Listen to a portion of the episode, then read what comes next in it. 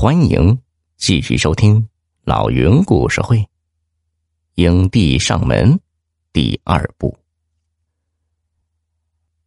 王太太好长时间没过来打牌了，这一天是个好天气，她便约了刘桂芬等几个牌友在院子里打麻将。王太太照例最后到场，一个牌友有些不满，就嘀咕了两句。刘桂芬连忙打圆场啊！哎呀，王太太贵人事多嘛，况且我们也没等多久。刘桂芬话音未落，王太太来了。她入座后笑道：“哎呀，什么贵人不贵人的，太见外了啊！最近呢，我的保险经纪人向我推荐了几个新的险种。哎呀，折腾了好几天。不说这些了。”我摸牌吧。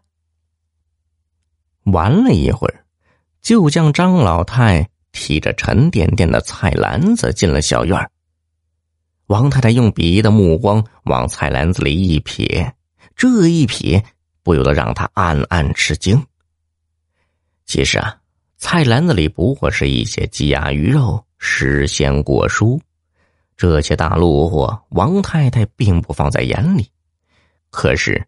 在张老太的菜篮子里出现这些菜，王太太就不得不打个问号了。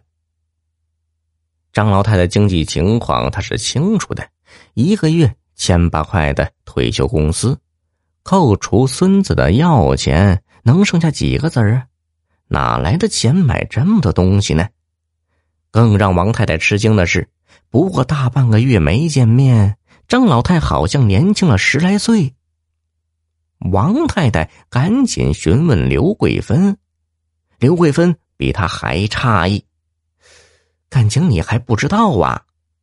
王太太说：“知道什么呀？”哎呀，张老太不知从哪里筹到了一大笔钱，他的孙子做完手术都出院了。王太太闻言瞠目结舌。张老太哪来的这一大笔钱呢？难道是那个刀疤脸？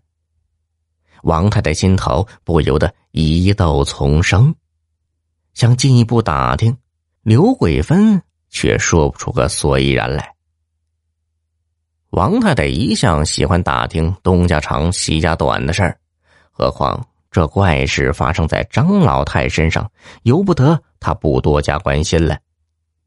当天晚上，王太太一手拎着水果，一手拿着高级营养品，敲开了张老太家的门。张老太知道他是无事不登三宝殿，坚决不收东西。他哪经得住王太太的巧舌如簧啊？最后收下了水果。王太太没提他想打听的事，就拿了营养品回去了。第二天晚上，王太太又来串门，一连几天都是如此，说不到三句话就往手术费的来路上套。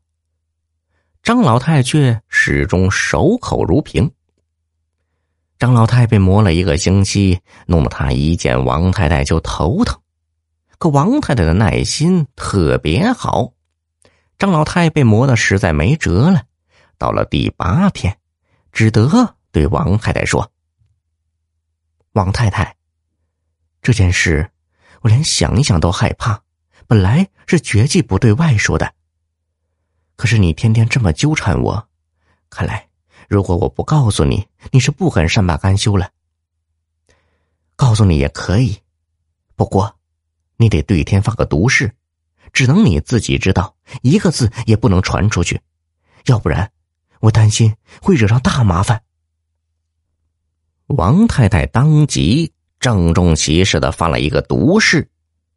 张老太叹了口气说：“哎呀，这件事说来有些蹊跷，只怕我跟你说了，你也不会相信。”王太太说：“哎呀，说不说在你，信不信在我呀？你也知道，我孙子得了这个病，儿子媳妇儿又跑得没了影。”几个有钱的亲戚一夜之间都变成了穷光蛋，我到处借也借不到一分钱，所以这笔钱其实，嗨，我还是从头说起吧。